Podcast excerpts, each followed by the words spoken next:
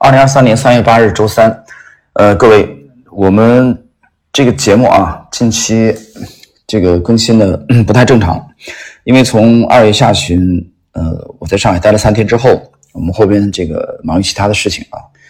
那么今天呢，我们在这里更新，呃，美股趋势投资新解啊这个系列的第三十六集。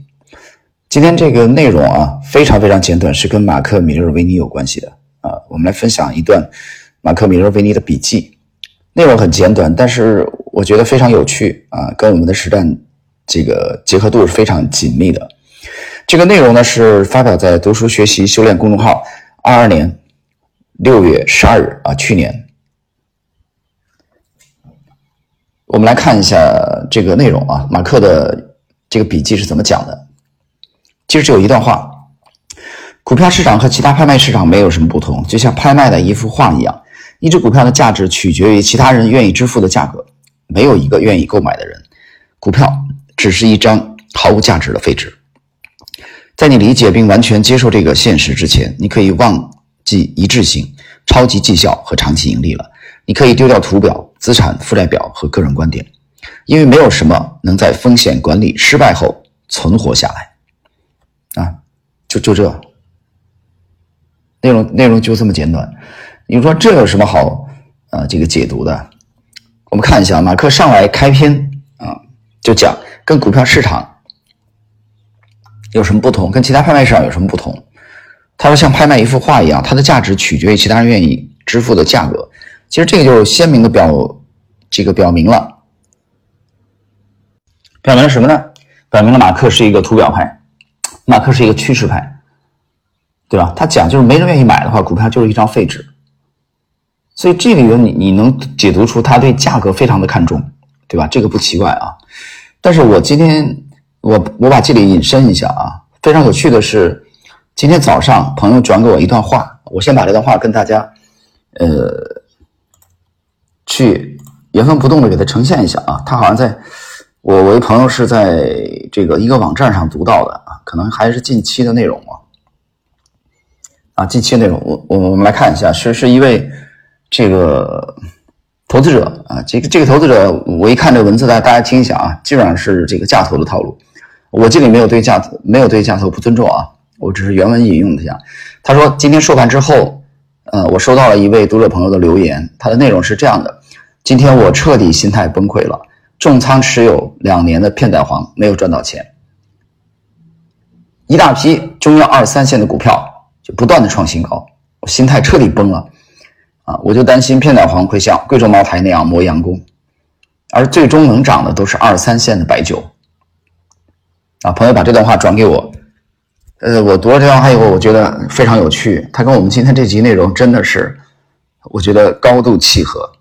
为什么呢？我们回到刚才马克的这个论述，马克讲股票没人愿意买，就是一张废纸，它的价值取决于其他人愿意支付的价格。当然，这个价投派不愿意听这个话了。那我们再引申的去解读一下马克的意思，其实就是你不要比市场聪明，对吧？趋势派的这个信仰就是主要关注 market，主要关注 price，这个是多空双方博弈以后的结果，对吧？我们回到刚才的，呃，这位粉丝也好，啊，听友也好，他说他拿了片仔癀拿了将近两年不赚钱啊，有人说能不赚钱吗？我们来看一下片仔癀，片仔癀在二一年的。这个下半年以后基本上就没怎么涨了，啊，最高冲到四百九，但是你二一年的这个年终的收盘呢，六月份的收盘，片仔癀的股价四百四十七啊，整个二一年的下半年，片仔癀最高只涨到了四百九，半年的时间过去，然后实际上也就从二零二一年六月份以后，片仔癀就没怎么大涨过了。那么这不但是没大涨，而且还跌了。啊，跌幅还挺大。我们看看今年，今年片仔癀到现在为止啊，到现在为止最新的涨幅是五点五二。今年过去几个月了？三个月过去了。呃，啊，三月呃三月份没完全过去啊，两个多月的时间已经过去了，对吧？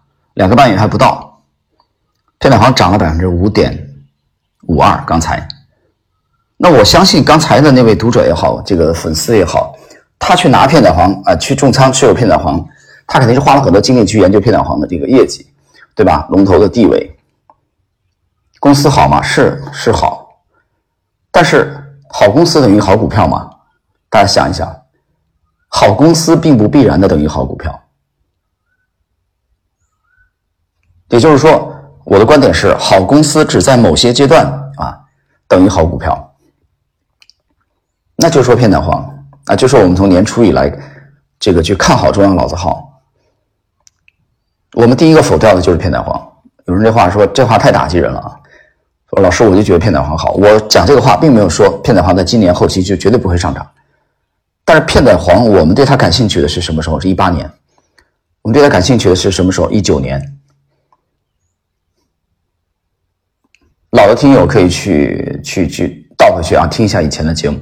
我们在一八年的这个年初参与了片仔癀，然后呢，你可以理解为是做了一个短差啊，那个短差其实也不短，拿了将近三个月吧，拿走了百分之六十几，差不多百分之七十的利润，然后整个一八年下半年基本上是空仓的。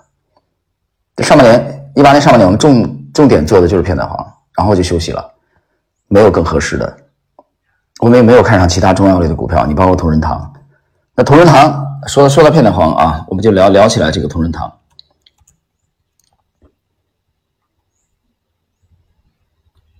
那同仁堂，它在业界的地位，我觉得其实中药老字号里面最响的两个牌子，第一同仁堂，第二片仔癀，这不用说了吧，对吧？但是我们为什么把主要的精力放在了啊这兄弟两个之外？啊，我我我还是那句观点啊，我没说这俩后期就不会涨。回到刚才这位这位这个读者啊，他花了两年的精力。当然有人说两年没什么啊，这对价投来说长期投资嘛啊，你不要觉得现在片仔癀没涨啊，片仔癀后边可能五年啊十年可能能涨多少多少倍等等。呃，等你先等会儿吧啊，你先等会儿。这位读者的来信讲的是自己的心态崩溃了，他这两年这个重仓的去。介入了中药这个行业，而且选的龙头，但是龙头不涨还跌，这两年累计下来是跌的呀，对吧？只是今年这这个前两个多月到现在为止，今年涨了百分之五点百分之五左右吧。可是他的兄弟们呢？那些小兄弟们，那些看起来好像业绩没有他好的，影响力没有他大，知名度没有他高的品牌的这些中药都涨多少？自己去看。那这告诉我们一个什么样重要的事实呢？结合刚才的马克的这个笔记啊，我觉得，呃，其实非常的深刻，蕴含的这个意义就是尊重市场，尊重价格。所以马克刚才讲了这段话啊，我们重重温一下马克刚才讲的这段话，就是说，在你理解并完全接受这个现实之前，你可以忘记一致性、顿号、超级绩效和长期盈利了。啊，这个我们感谢这个读书学习修炼修炼零零幺的翻译啊，这段话很很精炼，很简练，所以好好想一想，你跟市场谁聪明？你你那个所谓的体系，对吧？我没有打击你的体系啊，就你的体系没有达到一个专业的这个确定性很盈利确定性比较高啊，高效简洁之前，你去恪守你的信仰，你所谓的那个体系和市场。谁更重要？谁是决定性的？所以我觉得今天的这个例子啊，片仔癀的这个例子，很能说明问题，也非常有代表性。我希望今天这一集的内容啊，能跟能给这个听友啊带来一定的收获。好了，我们今天的第三十六集啊，美股趋势投资新解的关于马克的这个笔记啊，这一集内容就到这里。